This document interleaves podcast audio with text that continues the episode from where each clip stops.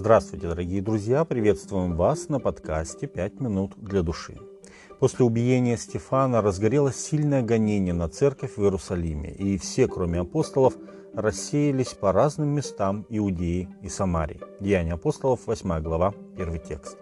Но рассеявшиеся не молчали, они ходили и благовествовали Слово. Ведь Иисус сказал прежде, когда вас будут гнать в одном городе, бегите в другой. Матфея 10:23. Таким образом, гонение на церковь лишь подтолкнуло ее к дальнейшему развитию, а также помогло исполнить завещание Иисуса, что его ученики станут свидетельствовать о нем не только в Иерусалиме, но и в Иудее, и в Самарии, и даже до края земли. Деяние 1.8. Одним из тех, кто покинул в те дни Иерусалим, был диакон по имени Филипп. Он отправился в Самарию. Порой так случается, что когда друзья становятся врагами, враги становятся друзьями. Возможно, многие из гонимых последователей Иисуса бежали в Самарию именно из-за взаимной ненависти иудеев и самарян друг к другу.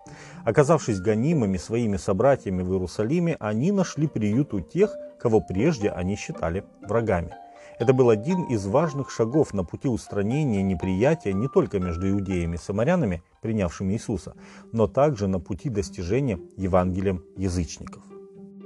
Филипп пришел в город Самарийский и проповедовал им Христа. Народ единодушно внимал тому, что говорил Филипп, слыша и видя, какие он творил чудеса. Ибо нечистые духи из многих одержимых ими выходили с великим воплем, а многие расслабленные и хромые исцелялись и была радость великая в том городе. Деяние 8 глава с 5 по 8 текст.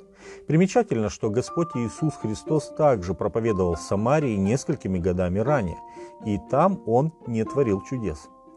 Самаряне поверили Его словам и исповедали Его Спасителем мира и Христом. Иоанна 4 глава с 39 по 42 текст. Но сейчас Филипп творил чудеса, изгоняя бесов, исцеляя хромых и парализованных. Это было необходимо из-за сложившихся обстоятельств. Не только Филипп трудился для того, чтобы завоевать сердца самарян для Господа.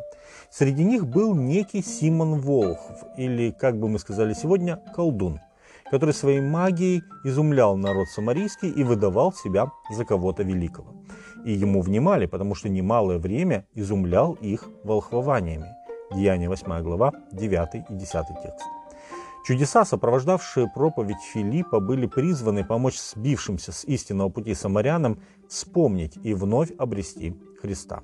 Результат этой проповеди оказался удивительным. Не только самаряне, но даже сам Симон Волхв уверовали и крестились. Деяние 8 глава, 12 и 13 текст.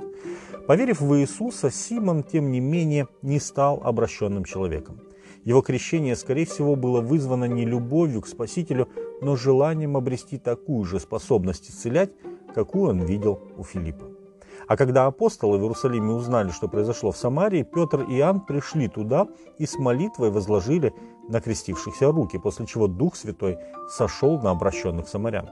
Симон же, увидев это, так впечатлился, что принес апостолам деньги, чтобы они дали ему эту власть давать Духа Святого через возложение рук.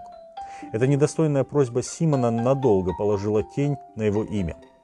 Слово «симония» и сегодня означает недостойную куплю и продажу церковных должностей за деньги.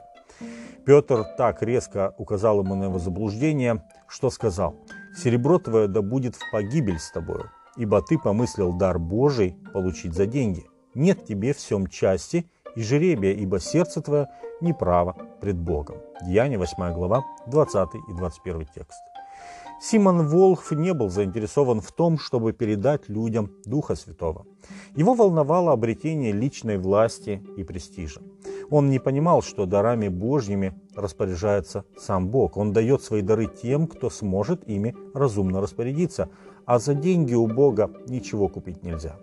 На примере этого несчастного, дорогие друзья, мы видим, к чему приводит необращенное сердце даже крещенного человека.